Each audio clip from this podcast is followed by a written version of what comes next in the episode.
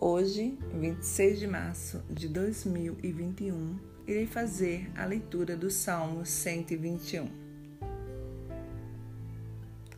Ergo meus olhos às montanhas. De onde virá o meu socorro? O meu socorro vem do Senhor, Criador do céu e da terra.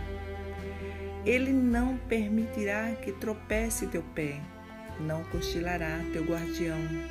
Eis que não cochila nem dorme o guardião de Israel. O Senhor é teu guardião, o Senhor é tua sombra, a tua mão direita. De dia o sol não te molestará, nem a lua à noite.